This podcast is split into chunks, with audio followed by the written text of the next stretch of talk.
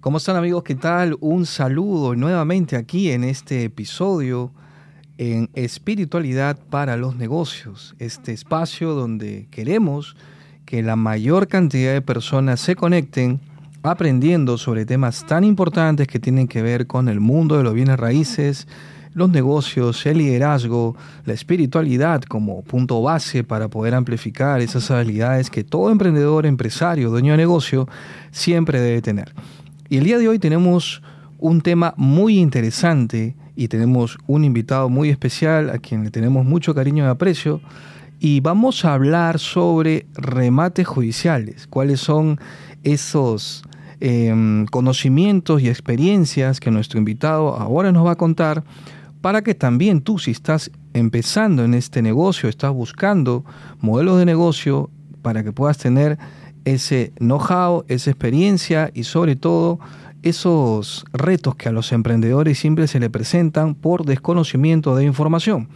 El día de hoy estamos con el doctor Franny Díaz, quien es abogado, él también es martillero público y adicionalmente también está moviendo mucho este conocimiento y esta información en redes sociales y en diferentes lugares donde lo invitan como conferencista para hablar de estos temas tan importantes. Franny, ¿cómo estás? Gracias por estar aquí en esta tarde. Muchísimas gracias, Jorgito, por, por esta invitación y bueno, pues al servicio de todos ustedes. Como tú lo has dicho, bueno, hay bastante información que la gente necesita conocer, ¿no? La gente tiene que aprender, tiene que eh, eh, meterse un poquito más a estos temas tan agradables de bienes raíces. Estos temas de bienes raíces es muy rentable cuando se sabe evaluarla, ¿no? Y qué bien, bueno, de todas maneras, siempre estamos prestos a ayudar a todas las personas que concurren a nosotros. Y bien, gracias a ti que tú en tu programa estás aperturando a estas nuevas personas a que conozcan un poquito más sobre este tema, ¿no? Excelente. Bueno, Franny, estábamos conversando antes de empezar esta entrevista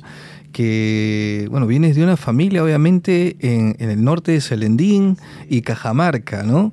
Y tú has estudiado en esa ciudad muchos años, te viniste a Lima, cuéntanos un poco tus orígenes. Mira, eh, mis orígenes vienen desde, desde allá, de, yo nací allá en Selendín, Cajamarca, eh, mis orígenes son de allá, mis padres eh, son de allá también, pero mm, digamos la, la, situación de los profesores a veces siempre era emigrar, entonces claro. viajamos a Huánuco, yo nací ahí, pero estudié casi 14 años, 11 años en Huánuco. Uh -huh. Viví tiempo en Huánuco, eh, Trujillo también, que estaba mi abuela, eh, y de ahí retomamos a, a Lima, ¿no? Uh -huh. eh, de Lima ya nos terminamos los estudios de secundaria, eh, universidad, vengo de la Universidad Villarreal, Federico Villarreal, eh, de la cual he salido y creo que es, a mí, en esos tiempos para nosotros era una universidad muy este, eh, agradable, por lo menos para mí. Es emblemática. Eh, también, sí, ¿no? sí, sí, de verdad. Pues habíamos, tú sabes cómo a veces eh, hay de todo, eh, todo tipo en esas, en esas universidades, ¿no? Claro. Entonces ahí terminamos la universidad y, y, bueno, pues este, seguimos, seguimos en ese tema. Mis orígenes de ahí fueron llegar a, a registros públicos. Yo la verdad no me gustaba mucho la palabra registro. Uno se acuerda como tú dices, ¿no? Ya acá en veces, Lima. Ya acá en Lima, porque ya no volví a, a este a Huánuco, ya de ahí salí porque mi padre pues este empezaba, era profesor. Mi padre y mi madre profesores. Este, a mi padre, bueno, viene a Lima porque empieza a trabajar en el Ministerio de Educación. Uh -huh. eh, fue director nacional de educación primaria y secundaria en esos años y gracias a eso tuvimos que emigrar a Lima.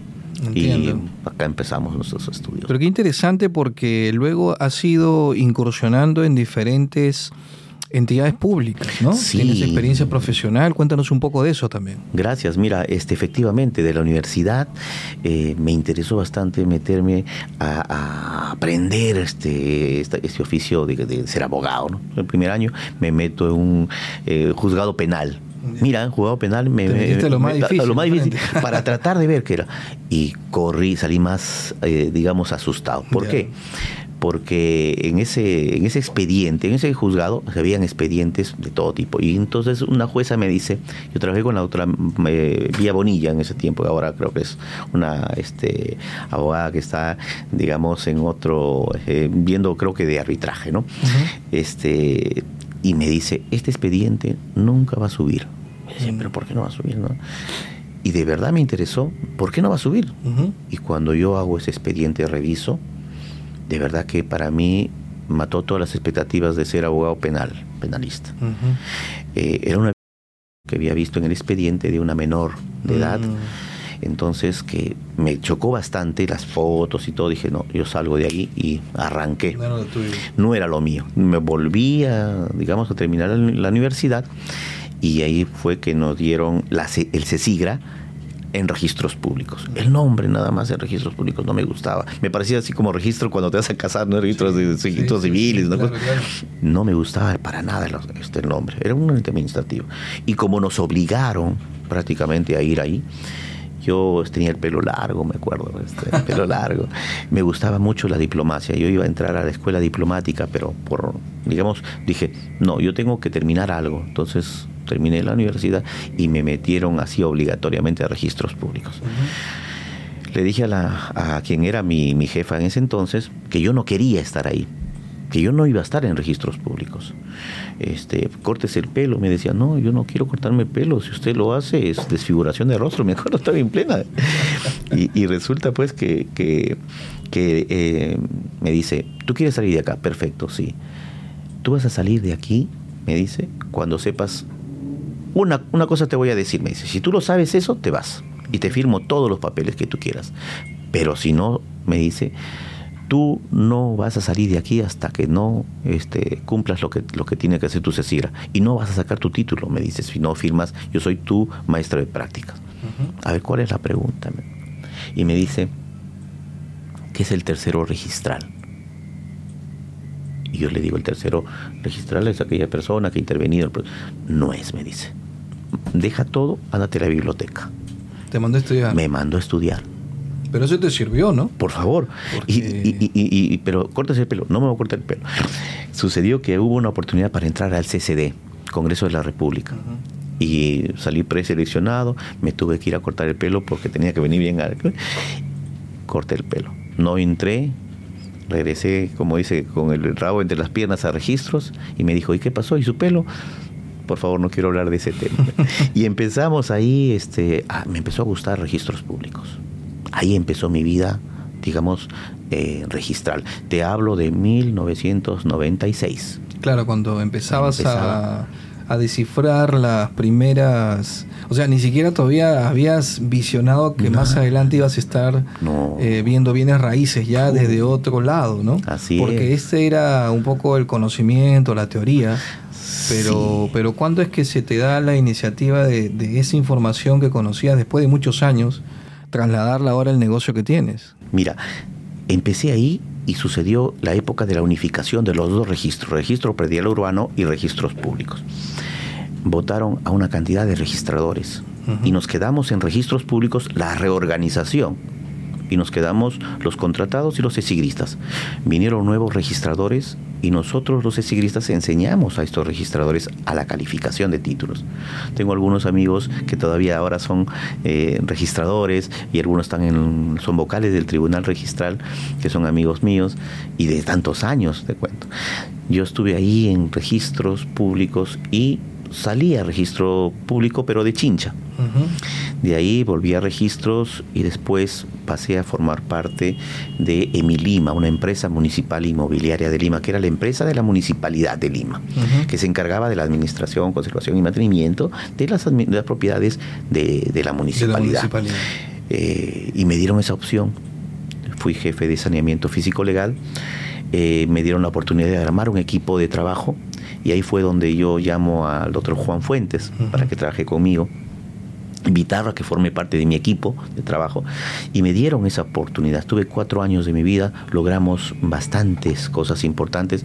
Dentro de eso está el orgullo que, que cada vez que paso por ahí, el parque de la exposición, el parque de la reserva, el parque, los parques que están, que rodean ahí, el parque de la muralla que día también se hizo el saneamiento físico legal. Pues en, el, centro histórico. Claro, el centro histórico, en las orejas de Javier Prado, varias, digamos, varias cosas emblemáticas. En la piscina Maravilla, el local de Felipe Pinlo Alba, o sea, digamos, bastante cosas. En esos cuatro años logré Y creo que eso a mí me sirvió de experiencia en ver eso, habilitaciones urbanas, verificabas, nosotros opinábamos sobre esos temas y ahí, bueno, también tuve la oportunidad de conocer, eh, tú ya sabes, a nuestro amigo este Arturito Oyev, ¿no? Que este es una persona muy, muy conocedora de estos temas. Este, trabajaba con él por, indirectamente porque Emilima y él tenía que ver con Emilima y ahí fue pues este digamos que vimos el trabajo de, Arturo también ¿no? excelente qué excelente eso que nos cuestan porque Juan Fuentes estuvo hace poquito aquí eh, también invitado como como tú en el podcast hablando de temas que tienen que ver más con desarrollo inmobiliario, pero has trabajado con él y con Arturo, pues que también trabaja con nosotros en Ciudápolis como director de proyectos, ¿no? Qué interesante que la vida de alguna forma nos, acerca siempre, ¿no? Nos colocó y yo de ahí pues salí de la municipalidad, me fui a trabajar a la municipalidad de Miraflores y ahí hice otra revolución también en Miraflores con este mi gran amigo David Ya no estaba con el pelo largo, ¿no? No, ya no tenía el pelo largo ya. David, David Albújar, un excelente profesional. Creo que no sé si lo habrán, lo habrán visto una vez, una vez lo invité a, Albújar. Me parece. Eh, es una una persona muy, muy, muy inteligente y aparte de todo, conocedor de todo el tema. Con él trabajamos en Emilima también, imagínate, cuando los que hemos salido de ahí. Trabajé en Miraflores y de ahí me fui al Congreso de la República que me dieron opción. Estuve dos veces como asesor de congresistas ahí. Salí al Banco de Materiales y mi, siempre mi vida ha sido entrar a bienes nacionales para completar el círculo de, bienes raíces, sin pensar y sin querer. Mira, qué interesante. Tienes, bueno, para nuestros, eh, las personas que están viendo esta entrevista, pues obviamente Franny tiene mucha experiencia en el mundo de, de los bienes raíces y también ha unido varias aristas de diferentes especialidades y ahora pues eh, está dedicándose netamente también como parte de su trayectoria profesional a lo que son remates judiciales, que vamos a hablar de ese tema. Y entrando en contexto, mm, ¿qué para ti de alguna forma o qué significa un remate judicial para las personas que no están familiarizadas con el tema? Como martillero público, dentro de esa opción, al ingresar y postular y lograr ser martillero público, que yo no lo tomé, no lo tomaba en cuenta, y lo tomé en cuenta después, porque yo creo que la vida me preparó para estar donde es, donde es ahora este temas de bienes raíces. El hecho de ser, de, de, llevar a cabo un remate judicial, ¿qué es un remate judicial? Es la ejecución, culminación de un proceso judicial de reclamar un derecho, reclamar un derecho para poder resarcir, digamos, con un bien la deuda que se te tiene como acreedor. Esa es una de las opciones, pero no es, lo, no es lo único, porque también hay otras formas. Por ejemplo, cuando no se encuentran dos familias de acuerdo con una propiedad, hacen la división y partición. Digamos, pelean entre hermanos y no se ponen de acuerdo, se tiene que rematar un bien. Y por otras opciones también, de repente, eh, judiciales, que logran, digamos, concluir con una resolución, una sentencia, en la cual el juez ordena eh, ese remate, ya sea por una tasación comercial o una tasación arancelaria. Pero se lleva a cabo el remate para darle beneficio de que puedan recuperar esa inversión que se tuvo. En ese sentido gira la, digamos, el remate judicial, adquirir una propiedad a bajo precio. Mira qué interesante porque la mayoría de personas siempre se pregunta por ímpetu de querer ahorrar dinero, ¿no? El inversionista está buscando oportunidades, como tú sabes. Y a veces uno no se da cuenta pero las oportunidades están y pasamos diariamente en ellas. Hay muchas personas que a veces se atrasan en sus pagos de hipotecas con el banco, eh, le llegan las primeras notificaciones de cobranza, luego los pasan a coactivo y muchos de los casos, en un porcentaje bastante alto, terminan en una adjudicación del inmueble.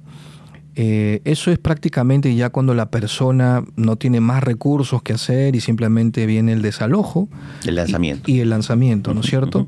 El banco lo que hace normalmente es estas propiedades cuando las, digamos, las recupera, las pone a disposición a través de un juzgado o a través de qué entidad para que cualquier persona que quiera, por ejemplo, comprar a través de un remate judicial pueda ganar esa, esa posición, digamos. Perfecto.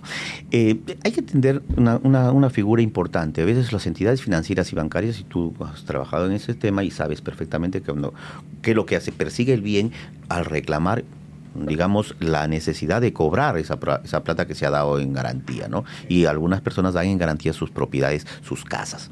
Pero sucede, no pueden pagar por X motivo, ya sea por falta mala inversión o de repente pues este eh, se le fue el negocio, cayó, o, se quedó sin empleo, se quedó sin empleo, tantas cosas que puede resultar, entonces no puedes cumplir con el pago, pero el banco igual va a tener que exigir y como no puede quitarte la propiedad, exige al, al poder judicial llevar al proceso para recuperar ese dinero. Entonces el juez lo que hace es pide una tasación o se evalúa la propiedad si es que es una tasación ya convencional y se eh, remata esa propiedad. Habían antes tres posibilidades, hay tres posibilidades de remate. El remate presencial, el remate remoto que se dio en época de pandemia a través de, los medios este, virtuales, audiovisuales, virtuales y el remate electrónico que ahora en Lima y en varias partes del Perú se está dando. Entonces esas tres opciones son remates que propiamente es beneficioso.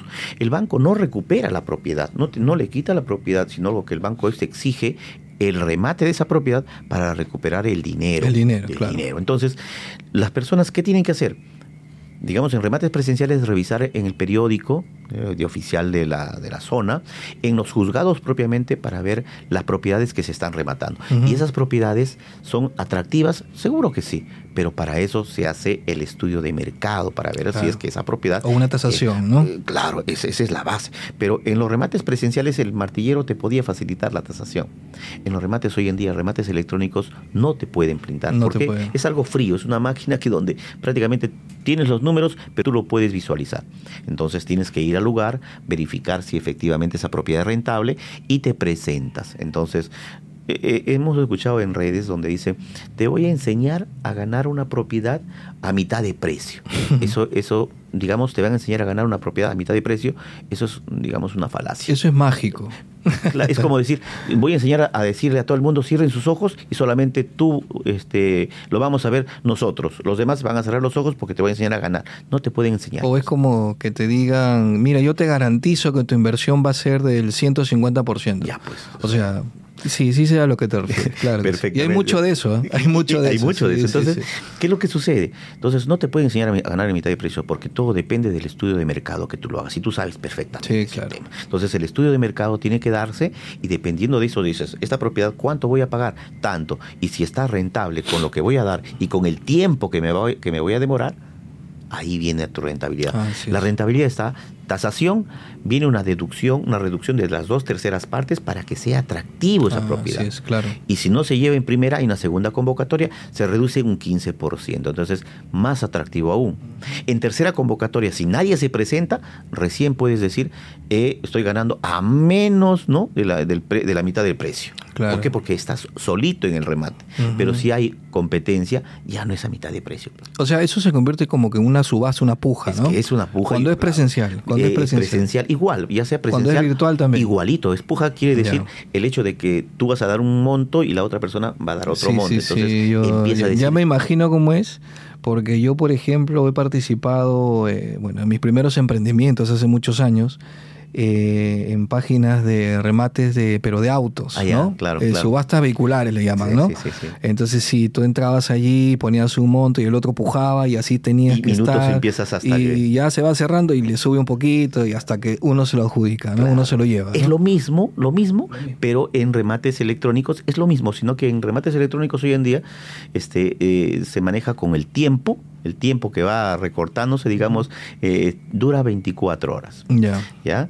Pero en, la pelea es en los, los segundos finales. Claro. ¿De qué me sirve empujar al principio? No, no tienen sentido. Entonces, eh, digamos, empieza a reducirse y tú vas a ver tu puja, o sea, tu monto de, este, de, puja, porque tú has hecho tu evaluación, ¿no? Entonces, esa, esa parte nosotros manejamos, vemos como martilleros públicos. Hasta ahí llega tu proceso. Mi proceso llega, o sea, digamos, en los remates presenciales, que somos martilleros, nosotros ejercemos esa función. Ah, en los remates electrónicos no hay martilleros públicos, pero sí como conocemos el tema, asesoramos en este tema con mi hermano y amigo José Carlos Meléndez, con quien me une una, gran amistad, y también es martillero público.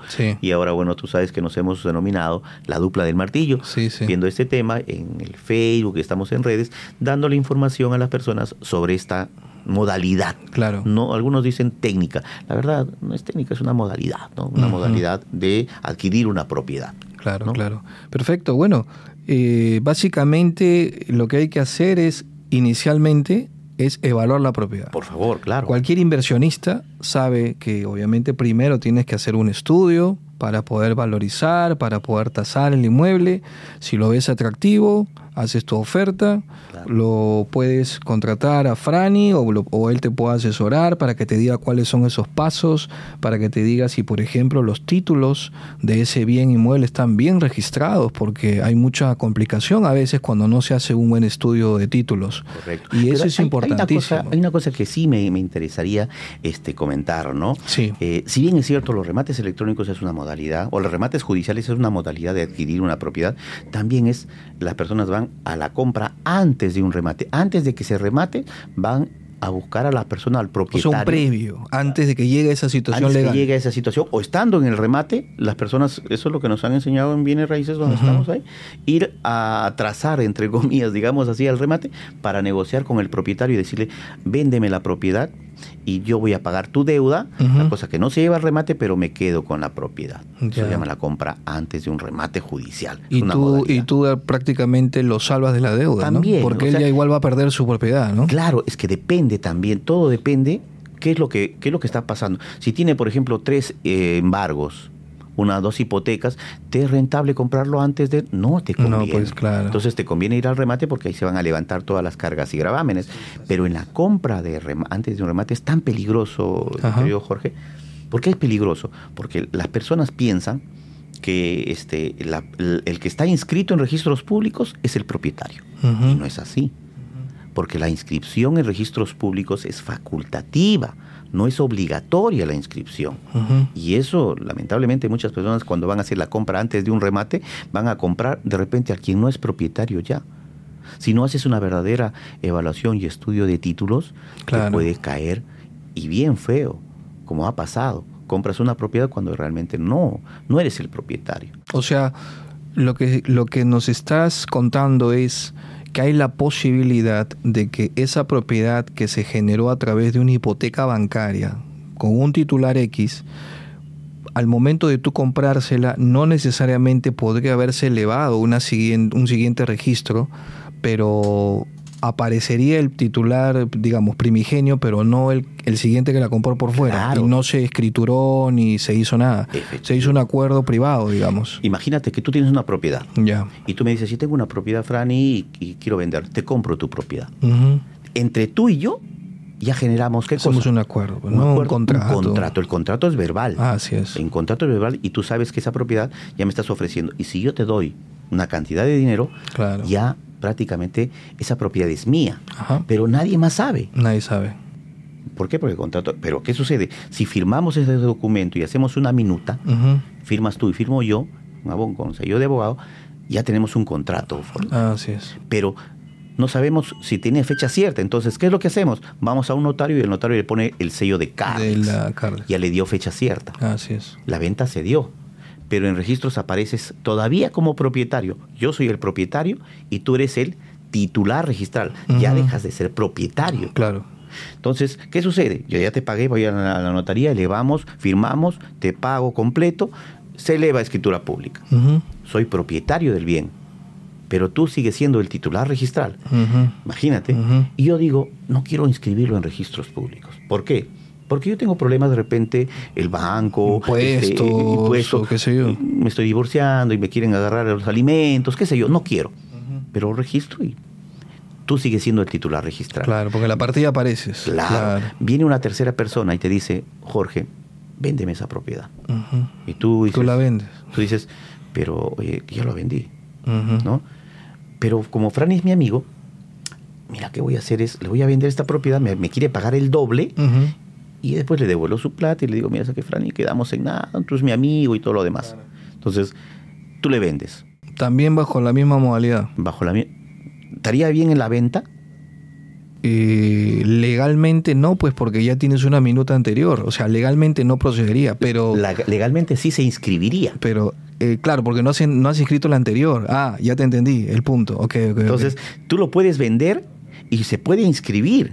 Ya. Pero tú cometes un delito. Claro, porque el delito es estelionato. Has vendido una propiedad que no te corresponde. Y eso es lo que está sucediendo en bienes raíces. Que, es, que también es una estafa, ¿no es cierto? por favor. Entonces, yo aparezco y por eso que salen las tercerías ratito, señor juez, esta persona ha vendido cuando yo soy el propietario, aquí está, fecha cierta. Antes se decía que se inscriba en registros públicos, el que inscribe en registros públicos se acabó. Quien logra el primer y no es así. Ahora ya no, pues. Hoy existe, digamos, una resoluciones, han sacado un plenario, el, juzgado, el juzgado de la sala, donde se señala dos cosas. Es decir, el 29 de marzo del año pasado, donde dice, cuando tienes esa discusión entre esas dos personas, discutir el mejor derecho de propiedad, el juez tiene que preferir quien firmó y que tiene el documento con fecha cierta, más antigua. Más antiguo. Y que tenga la posesión. Ah, qué interesante y el otro se discutirá la estafa, la indemnización por estafa y tú te comes una pena privativa pues de la libertad. Claro, claro. Y eso es lo que está sucediendo en bienes raíces. por eso la compra antes de un remate es muy peligroso si no haces una verdadera evaluación y estudio. Bueno, ahí está. ¿Quién mejor que el profesional y el especialista que nos está contando casos que se han presentado y que seguramente se van a seguir presentando que también tiene que ver con esos vacíos legales que tenemos en varios espacios, en, las normas, en las leyes, que se da en todos lados. Pero para eso es importante, como siempre comentamos aquí, que es preferible pagar un fee de honorarios a un especialista en el tema que no hacerlo y simplemente por ahorrarnos ese monto, revisarlo nosotros mismos como si fuéramos profesionales, ¿no? y eso sucede. No podría meterme en tu tema porque obviamente para eso eh, la vida te ha preparado para que, digamos, informes lo que tú has aprendido. Y a mí me ha preparado la vida para informar lo que es bienes raíces, que toda mi vida he visto bienes raíces. Claro que sí. Y dime una cosa, eh, estábamos hablando de las modalidades de remate y antes de remate, pero en, este caso eh, tenemos una pregunta de los, de los asistentes. Eh, estas, estas propiedades realmente eh, ¿hay alguna otra forma de encontrarlas en el mercado? O sea, ¿cuáles son esas instituciones donde, por ejemplo, un común, eh, una persona común como, como yo, a pie, de a pie, como se dice, podría estar interesado? ¿Dónde encontramos estas propiedades? Qué buena, Unido. La, pregunta es cierta. Mucha gente no conoce de este tema y dice, bueno, los remates judiciales están, ya están este, manipulados, ya están, ya se ha cerrado el círculo, es entre una corrupción entre si bien es cierto, eso se decía desde hace muchos años igual con los martilleros públicos que ya tenían su postor favorito, eh, ¿no? podían hacerlo, pero ¿dónde consigo yo esa, esa, esa posibilidad de, de, de, propiedades? En los periódicos de la zona. Por ejemplo, que en Lima, el periódico, el diario oficial del peruano, ahí está en los boletines, se señalan los remates judiciales que todos los juzgados, eh, digamos, interesados, publican. Eso es por norma. Por norma. Si no hay publicación, no hay nada. ¿no? Pero los remates electrónicos han hecho una excepción a la regla. Que no se hace la publicación mediante periódico, sino la publicación se hace mediante redes, mediante la página del Poder Judicial. La página del Poder Judicial es remaju.gov www.remaju.gov.pe Se apertura una, digamos, la página del Remaju y vas directa, no necesitas tener una casilla, no necesitas conocer, vas donde dice remates, entras directamente a remates y te va a aperturar toda la gama de remates a nivel nacional. O sea, ahí están toda la lista de propiedades que se están rematando. Que se estarían rematando. Y que están activas sin comprarse. Están activas porque todavía no se ha cerrado la inscripción. Tú tienes que inscribirte. ¿Cómo se inscribe uno al remate? O sea, veo una propiedad, dice, me interesa esta propiedad. Ahí te da una serie de descripciones pequeñas. Incluso lo puedes bajar el PDF, el edicto del remate, el aviso del remate, y tú puedes revisarlo y te vas a ver si es interesante, si es derechos y acciones, el 100% y la partida registral. ¿Qué tienes que hacer es sacar la partida registral. O sea, te da todo el estatus de la propiedad como para que tú la contrastes con el estudio de títulos. El estudio de mercado y el estudio. Y el estudio de mercado y el estudio de títulos. Mira, qué interesante, porque mm, definitivamente hay algunas dificultades que de repente puede pensar la gente y dice, oye, pero yo creo que eso es muy complicado, es muy complejo de hacer, eh, yo creo que no, no, no, haría una inversión de esas porque para empezar pues le han quitado esa propiedad a alguien, ¿no? Y hay mucho de esto, particularmente de alguna forma eh, yo también, yo también a veces me pongo a pensar y digo, ¿no? O sea, estamos hablando de espiritualidad para los negocios. Y es importante que tú lo aclares, pues yo sé que tú lo vas a saber aclarar muy bien. La gente piensa, y yo también de alguna forma en algún momento lo he pensado, eh, que el adquirir una propiedad, el adquirir una propiedad bajo esas condiciones, solamente si te enfocas en que esa familia ha perdido su departamento, que al esposo lo despidieron o que alguien estuvo mal de salud o que por X motivo no pudieron continuar con, con el crédito hipotecario, pagarlo a tiempo perdieron la propiedad y alguien viene y lo compra y obviamente uno dice, oye, no me gustaría estar en la situación de esa familia que ha perdido el bien.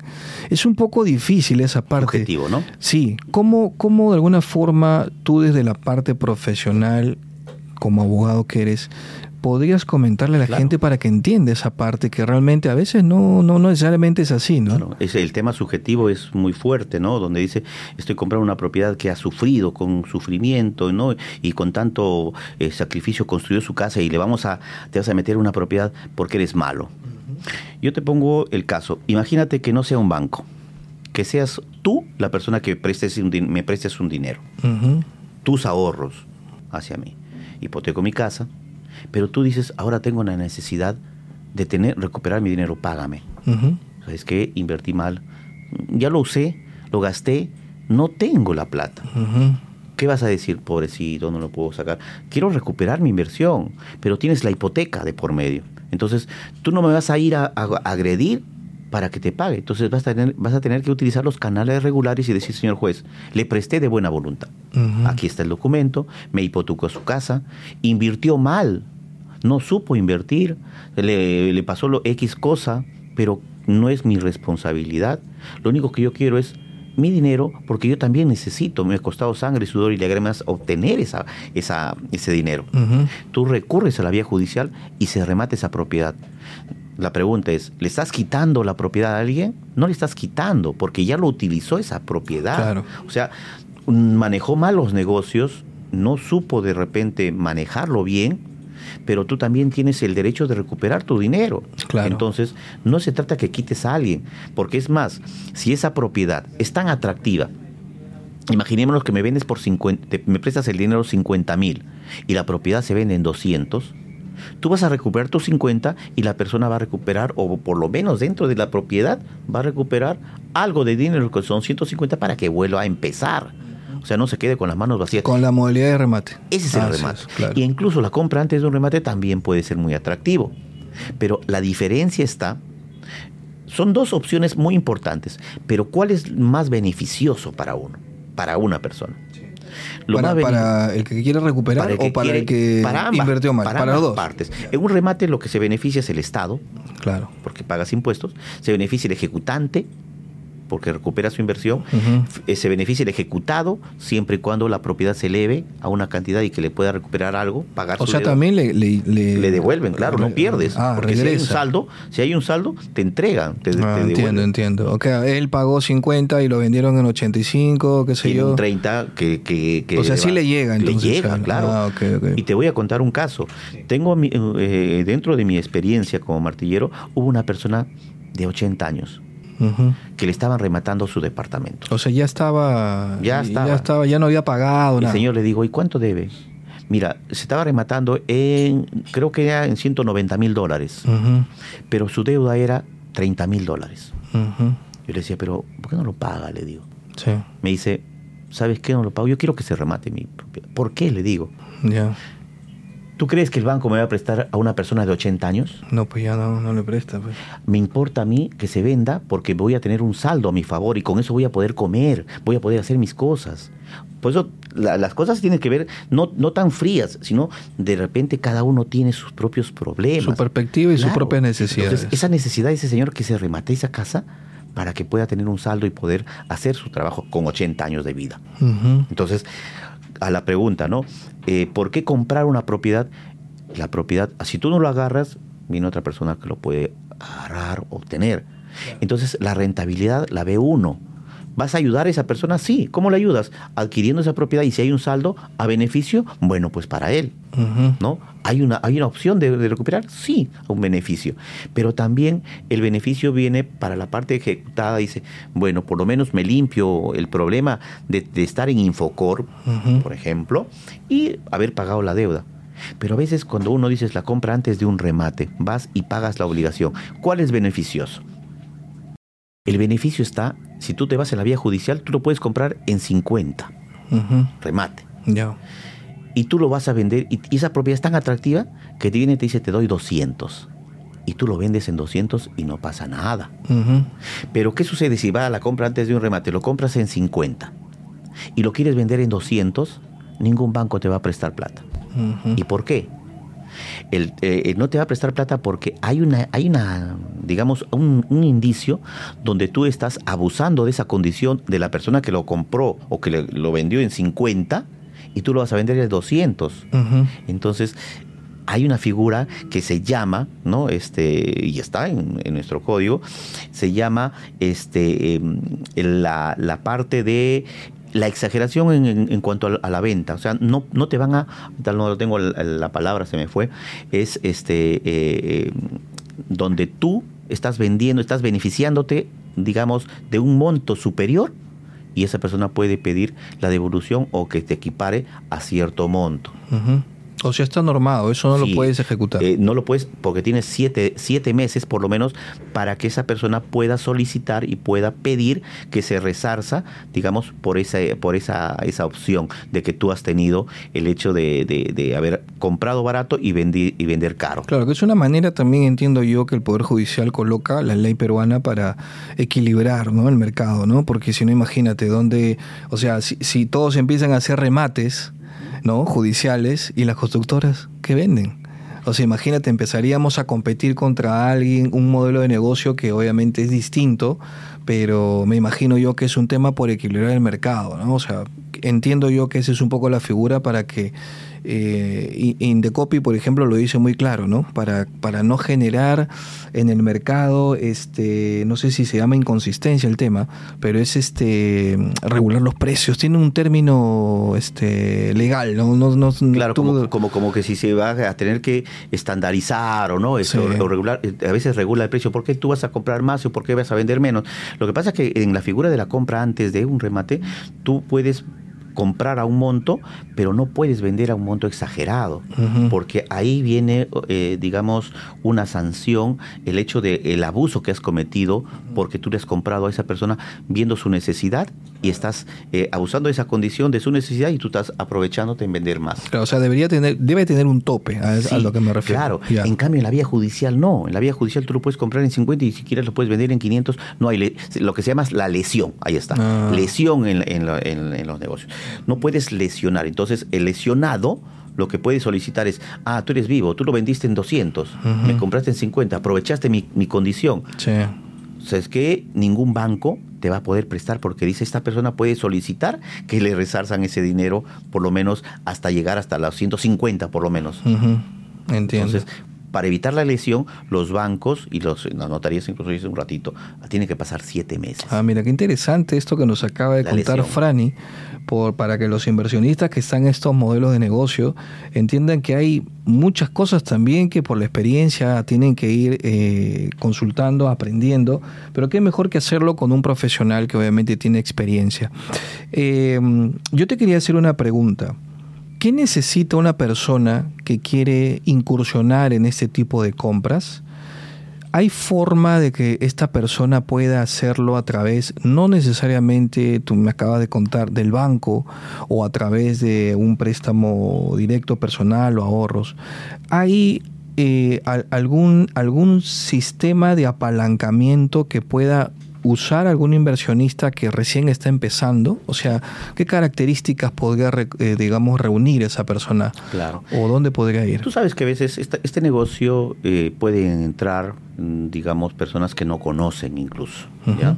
Pero es como un riesgo cuando tú dices, voy a entrar a, a hacer un negocio y no sé cómo me irá, pero veo que en redes aparece bien, en TikTok o en, este, en, YouTube, veo cómo se hace, es tan sencillo y tan fácil. Claro, es fácil, es sencillo presentarte, pero te puede ir bien como también te puede ir mal. Entonces, ¿qué es lo que se nos dice, no?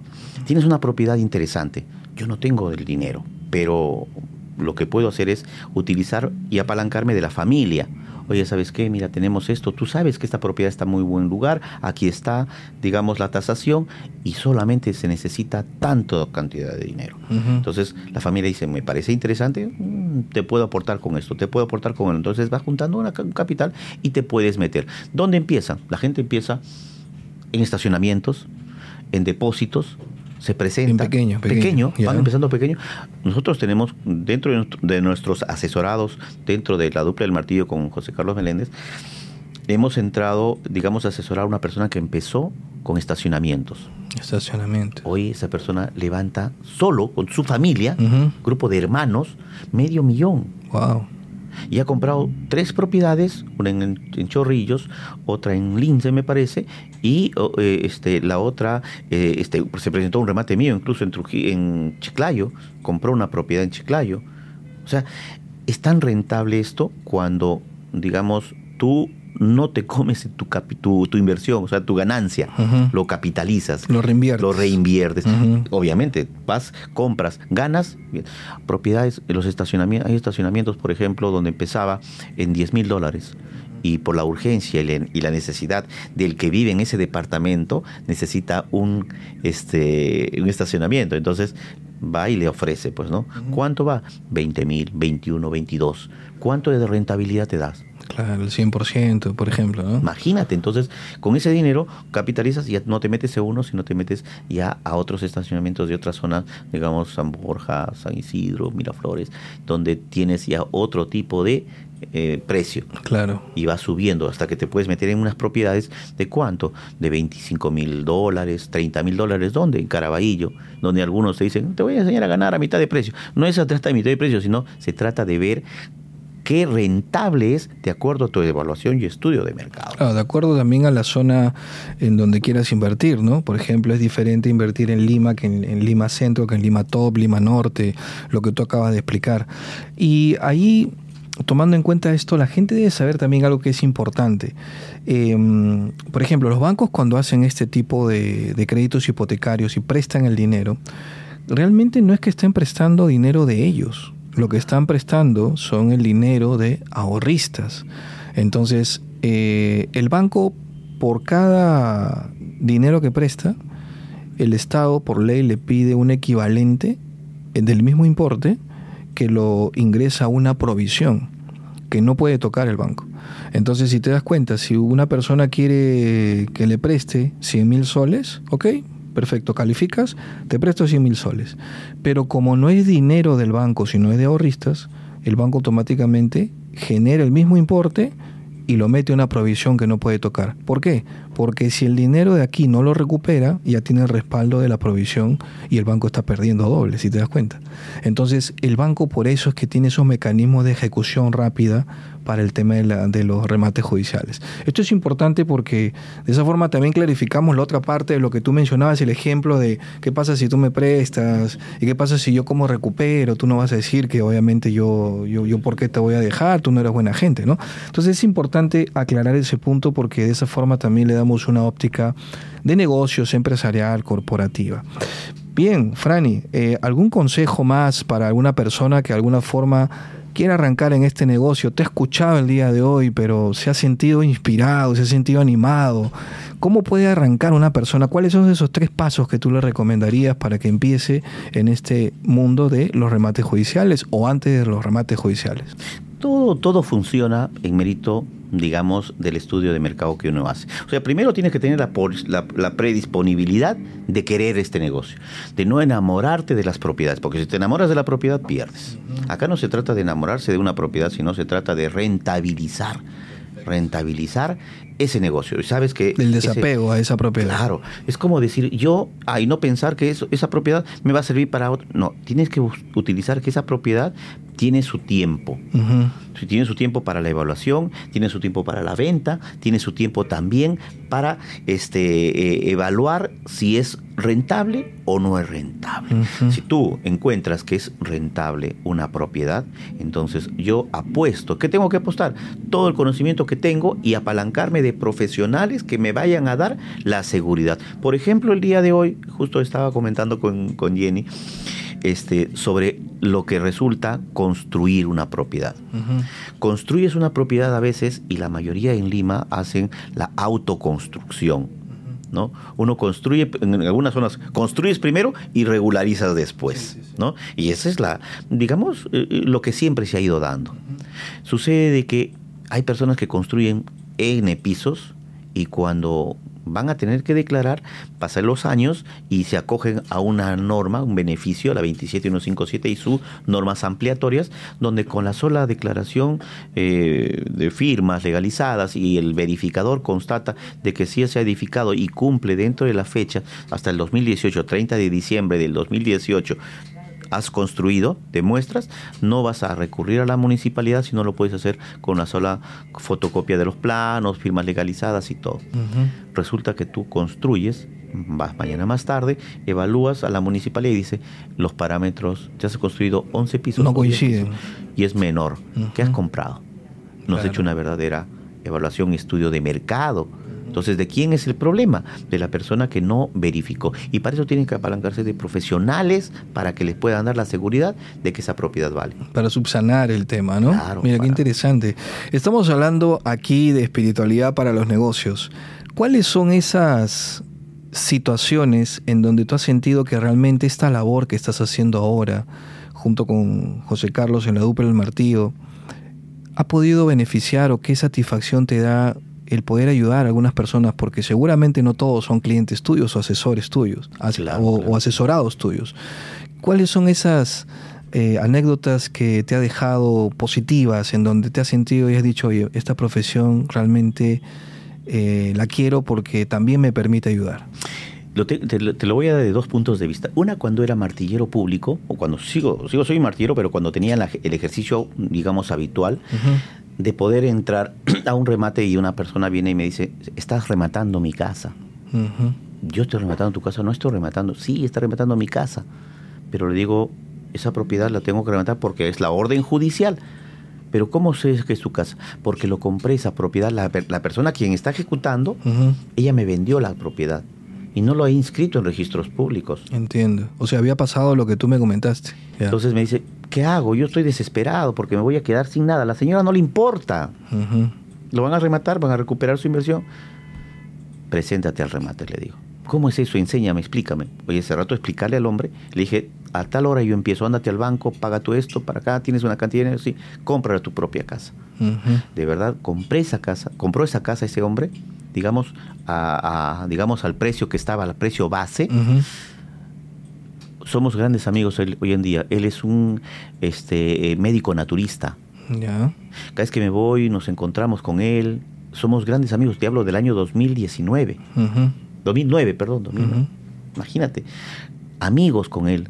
Y así como eso nos ha pasado hoy en día, a través de los remates electrónicos, la gente cuando nos llama, yo no le cobro absolutamente nada una llamada, eh, asesorarlos, este, eh, de repente darle, darle esa opinión que de alguna forma la vida me ha dado y el conocimiento, y tú obviamente sabes que el conocimiento está para brindar. Claro. No, no puedes, no te vas a llevar a la tumba tus conocimientos. Lo que puedes hacer es sembrar, entregar, dar sin pedir nada. Y eso te reviene, te, te revierte digamos, de la mejor manera. ¿Con qué? Con el agradecimiento de esa persona. Dice, gracias a ti, hoy, hoy estoy haciendo tal cosa. Y yo no sé quién será esa persona.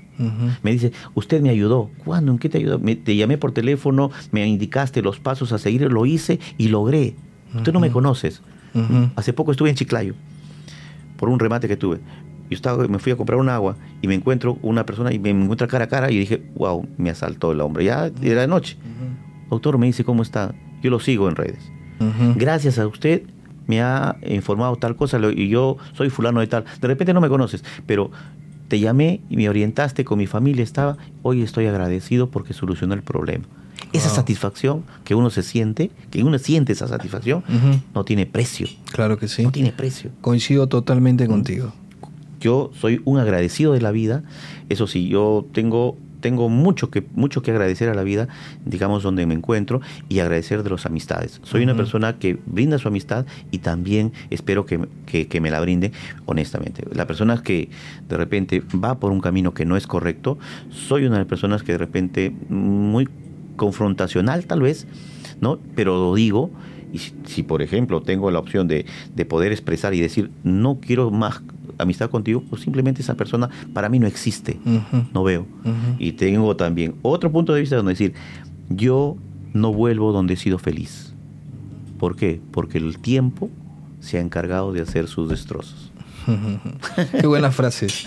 Franny Díaz nos acompañó el día de hoy hablando de un tema tan importante y que hemos aprendido, que se llaman remates judiciales y también obviamente nos ha dado algunas técnicas, algunas estrategias para las personas que queremos invertir, para las personas que de alguna forma están buscando ese camino de algún modelo de negocio y obviamente pues estamos siempre impulsando aquí en espiritualidad para los negocios, oportunidades de inversión en bienes raíces, liderazgo, negocios, espiritualidad también y como siempre conocimiento.